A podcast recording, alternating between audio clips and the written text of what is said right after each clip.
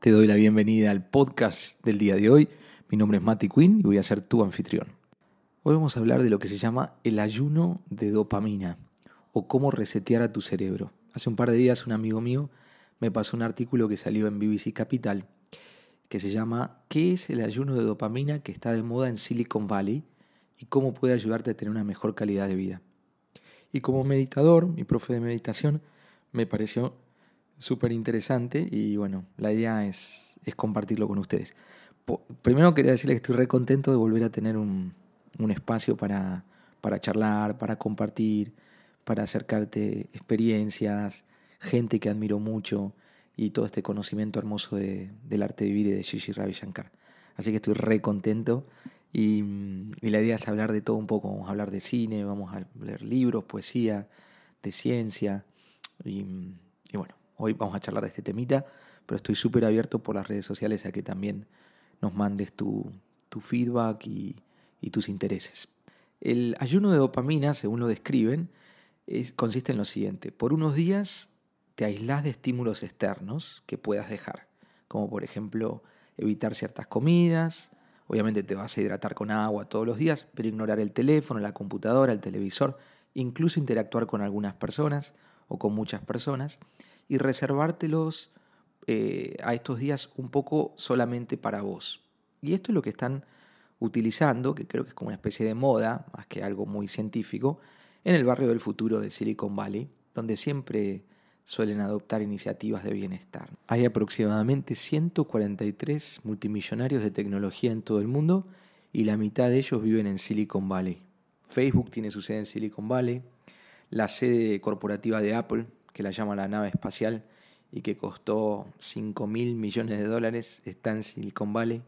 Y Google, que está también ahí, le ofrece a los empleados centros de juego, jardines orgánicos, bicicletas y automóviles eléctricos para que vayan a reuniones. Lugar también histórico, en los 60 la familia de Steve Jobs se mudó ahí en, una nueva casa en, en Los Altos y en 2013 se declaró el sitio histórico protegido por ese, ahí se construyó la primera computadora de, Apple. Y pasaron un montón de cosas. Hay un empresario ucraniano-americano, programador de computadoras, que se llama Jan Koum, y que le parece ser que en el 2007 le pidió trabajo a, Mark Zuckerberg en Facebook y no le dieron trabajo, lo rechazaron en ese momento y siete años después le vende por 1.900 millones de dólares WhatsApp a Facebook.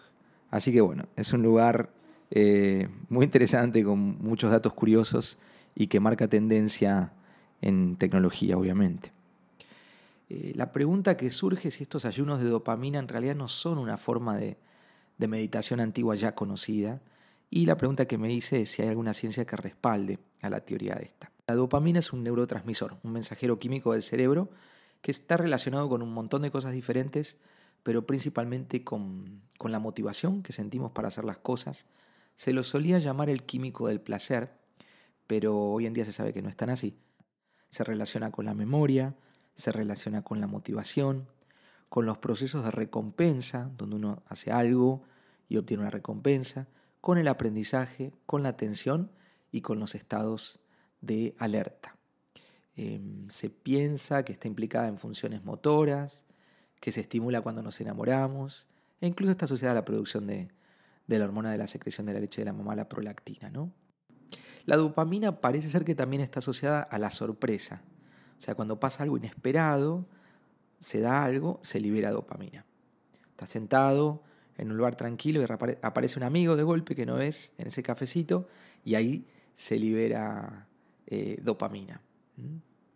Entonces, la dopamina en principio no tiene nada de malo. ¿Y por qué alguien desearía eh, bloquear a la producción de dopamina, pues un ayuno de dopamina es para bajar la, dopamina.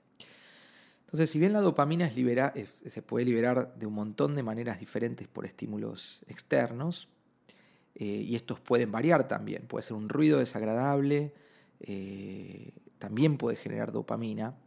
la, gente que promueve estos ayunos supuestamente de dopamina creen que estamos sobreestimulados con la dopamina tenemos como shocks de dopamina que nos vienen por las redes sociales, por la tecnología, por cada vez que entra un sonido, pim, pim, un WhatsApp nuevo, por la comida sobreestimulante.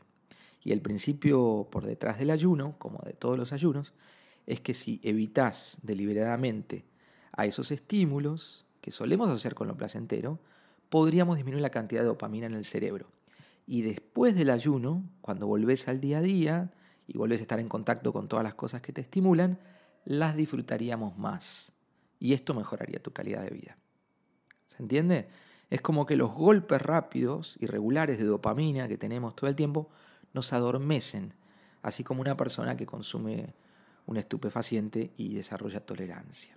Entonces, lo que estaríamos haciendo con este ayuno de dopamina, dicen los expertos, es deshacerse de esa tolerancia que desarrollamos, reflexionar y al salir del ayuno también ver las cosas de una perspectiva más grande, reevaluar y al reinvolucrarte con los estímulos del día a día que sean más atractivos, que sean más disfrutables eh, en un principio. ¿no?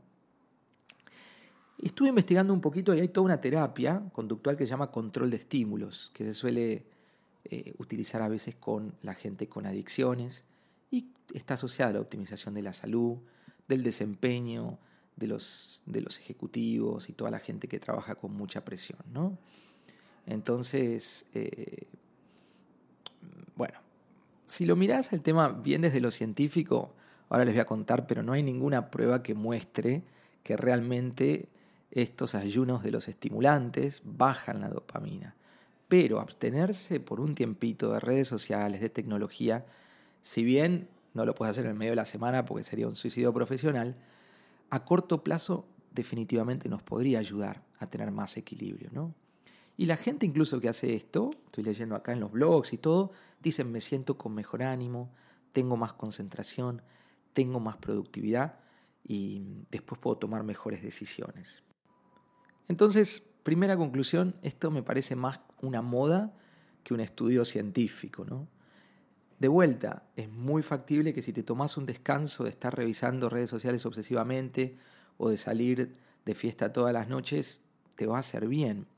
Pero quizá es poco probable que tenga que ver con la, dopamina. ¿no? Tomarte un descansito de actividades emocionales estresantes es súper sensato.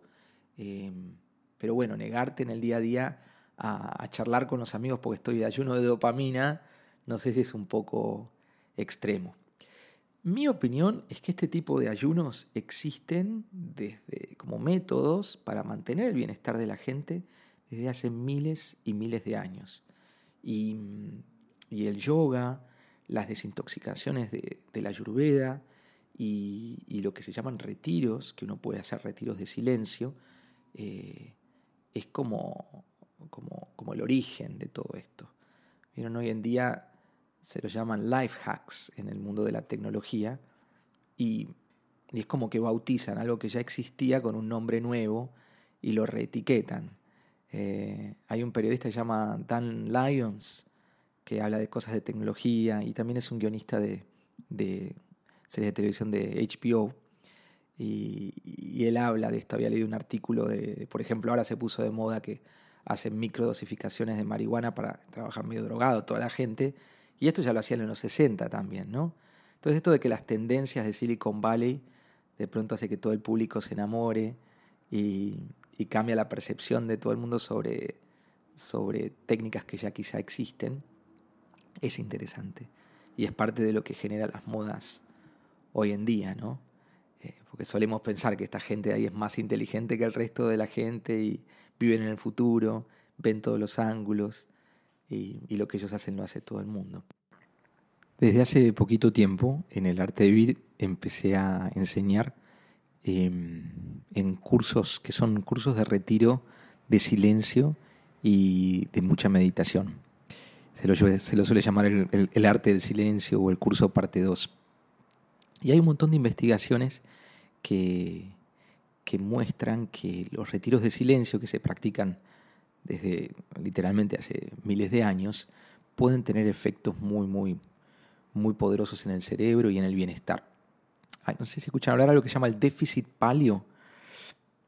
El déficit palio, que básicamente quiere decir que como civilización nosotros al avanzar nos hemos alejado de la naturaleza y de cosas simples como la luz natural o la comida de fuente orgánica o la actividad, hay mucho sedentarismo, y con que solamente podamos estar un poco en el verde o en contacto con agua que fluye, entonces se ven grandes cambios y que, que toda esta digamos, existencia artificial que tenemos en, en las ciudades no son tan compatibles con el bienestar del cuerpo y especial con el cerebro y pueden generar depresión, pueden generar ansiedad y que los elementos como la luz natural, la comida que no está modificada genéticamente, son dañinas para los procesos del cerebro, para la regeneración de los tejidos, para la secreción de hormonas sanas. Em, estos retiros de meditación donde se hace silencio, que suelen estar en lugares naturales, eh, donde puede que haya niveles de contaminación más bajos y no hay tantos ruidos provocados por el hombre como los autos. Entonces empiezan a ser eh, súper, súper interesantes para contrarrestar este déficit eh, palio que suelen llamar. ¿no? Entonces hay estudios que se han hecho. Hay, por ejemplo, un, japonés que se llama Shinrin Yoku y en el 2010 hizo unos estudios en los cuales a gente que está muy estresada simplemente le ayuda a caminar, caminando en, lugares verdes, eh, forestados, 15 minutitos, muestran cómo baja el nivel de cortisol eh, y cómo hay cambios a nivel de la actividad del sistema nervioso simpático. Y, bueno, hay un montón, un montón de, estudios que muestran cómo las prácticas de, hacer un poquito de silencio y de meditar nos ayudan mucho para que se regenere el cerebro. Entonces, a la hora de hablar de, digamos, de, de, este tipo de procesos que están incorporando, donde uno corta los estímulos y que acá los asocian con la dopamina, es maravilloso ver cómo estos elementos están todos presentes en, en, el retiro de silencio, porque la gente, primero que nada, tiene una dieta muy sana, en segundo lugar, empieza a mm, sincronizarse con los ritmos de la naturaleza, porque te, te despertás tempranito en el amanecer y te vas a acostar unas horas después de que cayó el sol, pero no a las 2 de la mañana, y ya el reloj biológico empieza a sincronizarse, y, mm, y no tenés tantos estímulos externos que te molesten por unos días porque tenés toda la vida solucionada y simplemente te da tiempo para reflexionar, para meditar, me imagino que sería maravilloso que la ciencia estudiase qué más está ocurriendo en esos espacios. ¿no? Y no sé si la dopamina baja o sube en esos retiros, pero eh, la sensación general es de mucho bienestar, de mucha tranquilidad, de mucha paz y, y de mucho disfrute. Uno vuelve y es como que la comida está más rica, la compañía de todos los días se vuelve más profunda eh, los pensamientos que uno suele tener se vuelven como más transparentes, más claros. Muchas gracias por acompañarme en el podcast del día de hoy. Hemos conversado un poco, espero que te haya gustado y vamos a seguir charlando más de tecnología, de ciencia, vamos a hablar de cine, de alimentación consciente, de yoga, de meditación, manejo de las emociones. Así que Gracias por estar ahí y bueno, súper feliz de, de haber compartido esto con vos. Que tengas un hermoso día.